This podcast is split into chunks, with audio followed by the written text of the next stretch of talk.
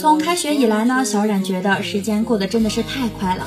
这转眼呀，开学的第二周就像白驹过隙一般的飞逝而过。掐指一算呢，马上也要到十一假期了。不知道小伙伴们有没有十一出游的计划呢？如果有的话，那小伙伴们今天可是有福利了。小冉将在今天的背包课为大家介绍一些徒步旅行的小技巧。曾在外企工作的小将说，独自背包徒步旅行并不可怕，而是件乐趣无穷的事儿。今年七月呢，小将正式向公司提交了辞呈，独自上路，开始一段准备已久的间隔年旅行计划。一开始，小将说其实并不知道该怎样准备自己的行李。出发前，我反复纠结过要不要买徒步鞋、登山包、冲锋衣等。后来，我做了一个事后证明非常正确的决定，全部不买。事实上，贸然花下大价钱买装备是很失策的，特别是对于穷游者来说。出走后，小将才慢慢摸索出一套适合自己的独行私人装备。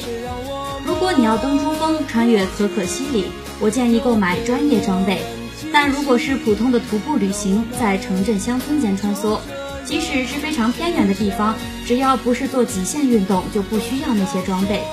现在让我们来打开他的背包，看看里面究竟装了些什么玩意儿。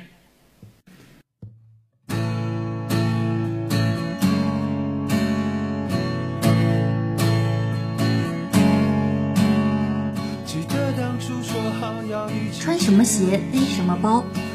小将说他的出行打扮十分简单，一双平时穿的最舒服的旅游徒步鞋，黑色耐脏轻便；一个旧背包有背负系统，容量约三十五升，深蓝色，以及一件轻型羽绒服。对于带上如此简单的行李就上路，小将有自己的看法。事实证明，这些就已经足够。又大又重的包会背不动，一个旧背包正好。短途旅行已完全够用，更长的时间也没有问题。这对于女生来说呢是十分重要的。当然，鞋子呀也是上路前必须考虑的装备。一双不错的旅游鞋足以应付非极限运动的长途旅行，并非目的地越偏远走路越多。其实偏远的地方呢反而走不长，几乎都是靠长途客车和火车代步。而且小村小镇小城市面积呢也没有多大，徒步时间还没有在大城市里来得多。小江说他在呼伦贝尔走的路远没有在北京旅行走得多。背包里要装什么呢？需要牢记的原则是不要想着把家也搬着走。女性朋友们往往会高估自己的负重能力，这是最大的误区。最后往往会发现自己其实根本背不动。这里指的背动呢，不是指背起来五分钟走两步跳个圈儿，而是能背着它走上一整天也顶得住才行。有女性朋友说她要去很远的地方，所以她必须买很大的包，背很多的东西。其实事实刚好相反，对于长途徒步旅行者来说，走得越久，行李一定要越少。小将的诀窍是，比如衣服，厚的外套只要一件，而且厚重的衣服呀，大部分都是穿在身上。而同类型的衣物和 T 恤两件即可，穿一件带一件，保证洗掉一件有另外一件可以替换。裤子也是带两条，穿一条带一条。牛仔裤加轻型快干裤。小将说他出去之前以为旅行时快干裤是最好的，但实际上万能的牛仔裤可以应付各种状况。当然不可忽视的一点呢就是药物，药物也是必须的装备。一瓶云南白药，一小包创口贴，几小袋止泻药足够了。真要生了大病，就算有药也得进医院。别指望把常用药全备全了出去，那得带多大一个药箱？这也是一个特别大的负重。小将反复强调的是，收拾行李的关键词不是要带什么，而是应该反复检查哪些可以不带。千万别想着把什么都带上，这样呢，沉重的行李在路上会让你苦不堪言。在旅行过程中，重担率最高之处要数腰包。大部分背包客的装备后面大包，前面小包。如果你是小偷，是动大包还是动小包呢？很多人通常会把最值钱的东西放在小腰包里，如手机、相机、钱包等，甚至呀是身份证和银行卡。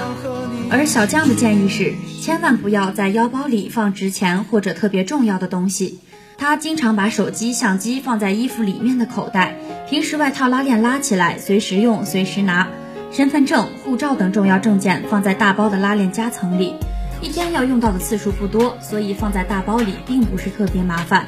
另外，腰包拉链可用小锁或超小型登山扣扣起来，否则当你的视线被前方吸引时，腰包拉链被人拉开了都浑然不知。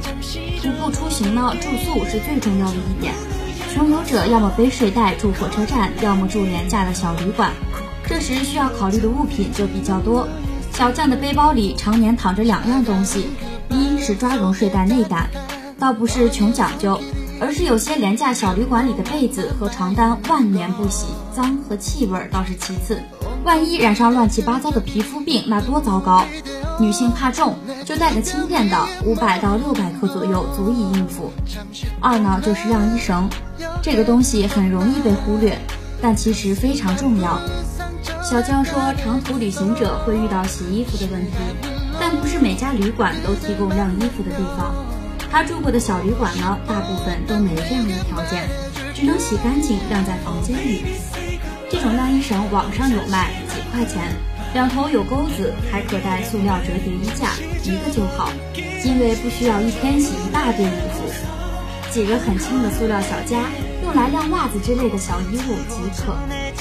防身武器带什么？许多人问小将，在外独行的女生该如何防身？要不要带特殊道具呢？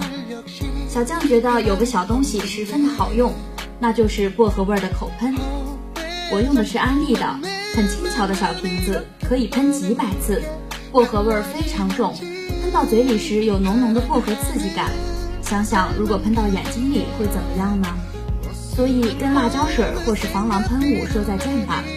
另外，他还带了把削铅笔的折叠小刀，放在腰包里，以备不时之需。其他装备的建议：一、紧急联系人的电话号码，选最重要的号码写在小纸片上，放在贴身的地方，确保即便手机丢失或被偷被抢，也不会和家里失去联系。即便出现意外，别人也能通过这张纸联系到你的家人。二、户外头巾，对于女性来说，最大的用处是盘头发。没有条件天天洗澡时，头发油了是很扫兴的。使用户外头巾可以轻松地将长发全部包住，收在遮阳帽里，不仅方便行走，也减缓了头发变脏的速度。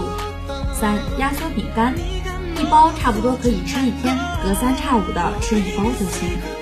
四、水杯，建议带两个，一个是运动水杯，密封性好，可直接灌高温水那种。